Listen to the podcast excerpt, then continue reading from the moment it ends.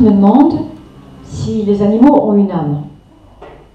Et moi je dis, mais pourquoi ils n'auraient pas une âme? Donc j'ai utilisé le mot esprit au lieu d'utiliser le mot âme pour pas rentrer dans une thématique religieuse. Mais je dis toujours pourquoi ils n'auraient pas un esprit?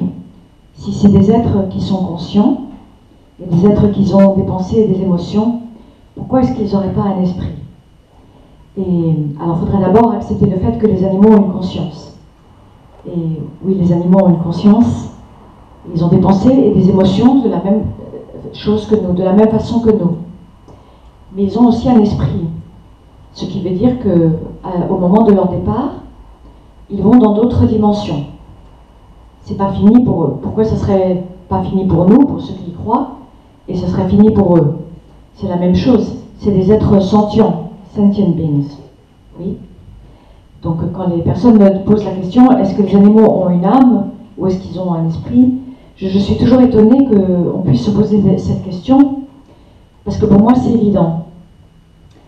Euh, mais c'est vrai que cette évidence qui est pour moi, elle vient, elle est basée sur des expériences de vie avec l'au-delà qui sont depuis très longtemps, depuis que je suis petite.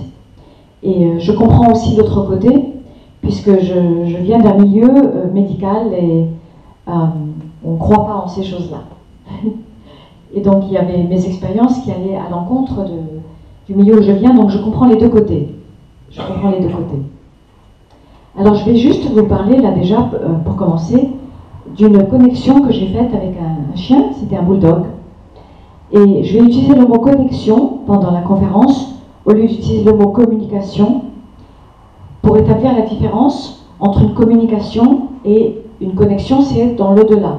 Donc une communication avec un animal, c'est quand je parle avec un animal, je communique avec lui en, en étant vivant, par télépathie.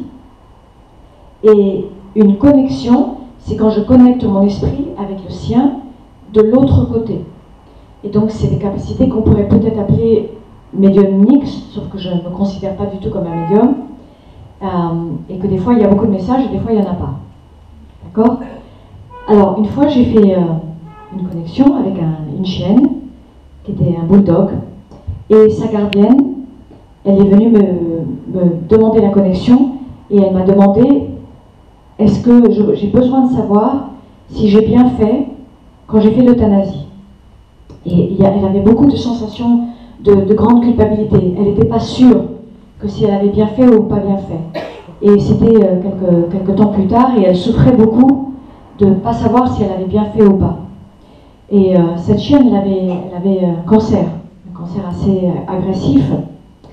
Et donc, quand j'ai fait la connexion avec elle, le premier message, c'était qu'elle avait des métastases partout et qu'elle était en souffrance et qu'elle ne pouvait pas rester plus longtemps. Et elle avait essayé de rester euh, pour sa gardienne le plus possible. Donc elle avait tenu longtemps. Malgré la maladie, elle s'était accrochée parce que sa gardienne n'était pas prête. Et souvent ils attendent. Ils attendent qu'on soit prêt pour partir parce que eux, ils n'ont pas les mêmes notions du départ que nous. C'est pas pareil pour eux. Il n'y a pas toute cette, euh, cette peur et cette anxiété et ce non-savoir et cet inconnu. Il n'y a pas tout ça. quand ils sont prêts à partir, ils sont prêts tout simplement et ils acceptent et ils partent. Ils partent en harmonie. Alors, qu'est-ce qui se passe maintenant? C'est que maintenant, il y a la, médecine traditionnelle qui fait qu'ils peuvent rester plus longtemps. Et il y a aussi le fait que ils, partagent beaucoup notre vie, beaucoup plus qu'il y avait beaucoup d'années en arrière. Les animaux partagent notre vie. Et ils font partie de nous, ils font partie de notre vie. Ce qui fait que peut-être que quand ils sont très malades et que normalement ils devraient partir, ils partent pas parce que nous, on n'est pas prêts.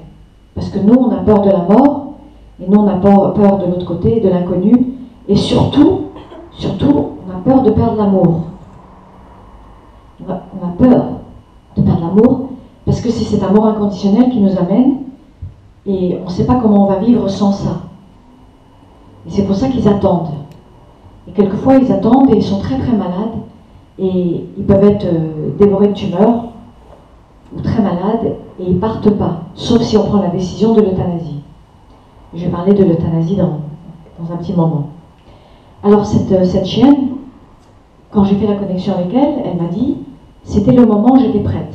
Et j'ai attendu que ma gardienne soit prête.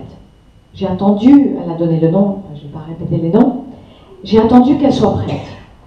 Et alors, est-ce que cette femme était prête?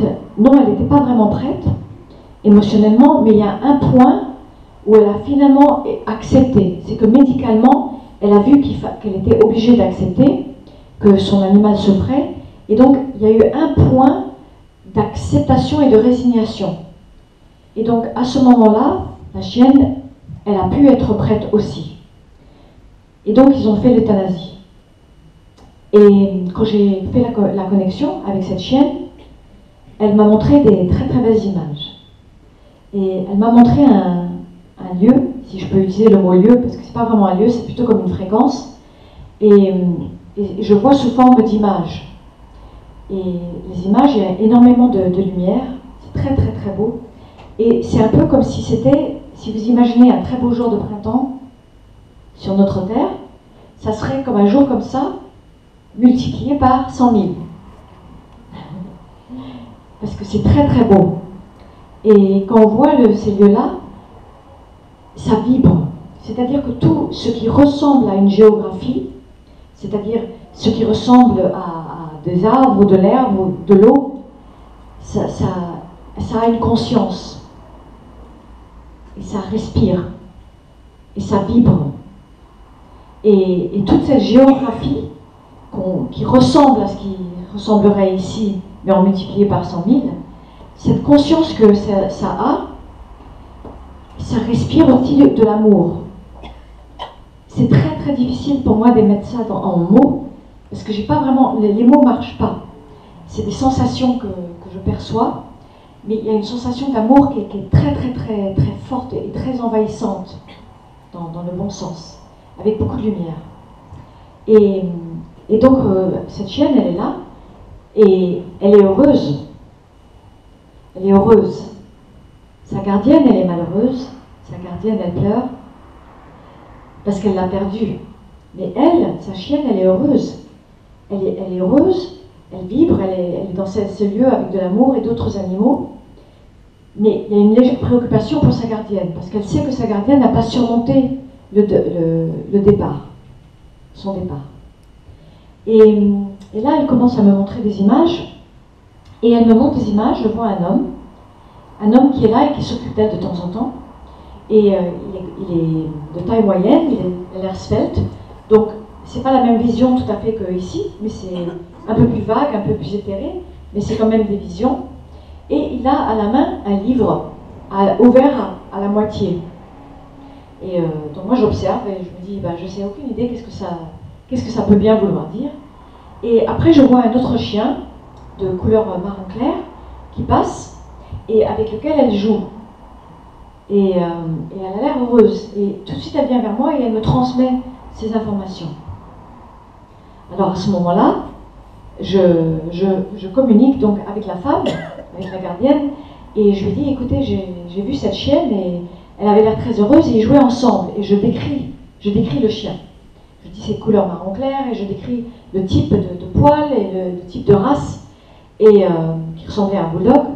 Et elle me dit, bah, bah, oui, je sais qui c'est. Elle me dit, c'est, en fait, c'est, bah, c'est le compagnon mâle, c'était son compagnon mâle à la chienne, et avec qui elle a fait un bébé, un papi, comment on dit papi en français, un, chiot, avec qui elle a fait un chiot. Et, et donc, euh, ce compagnon mâle est décédé avant, avant sa chienne. Et donc elle, elle est heureuse, la femme, parce qu'elle se dit, ah ben ils se sont retrouvés, ils sont là-bas. Et après, je lui parle de, l'homme, et je dis, avec le livre ouvert, et je ne comprends pas qui c'est. Qu'est-ce que, qui est cet homme euh, avec ce livre ouvert? Alors, elle me dit, bah, je pense que c'est mon mari qui est décédé. Euh, il est décédé avant la chienne, je crois que c'était avant. Et euh, je pense que c'est lui parce qu'il correspond à la description. Et je suis heureuse de savoir qu'il est là, avec elle. Donc ce qui impliquerait que les animaux, quand ils partent, ils retrouvent des êtres humains, et que quand il y a un lien d'amour qui est très fort, on retrouve nos, nos animaux de l'autre côté.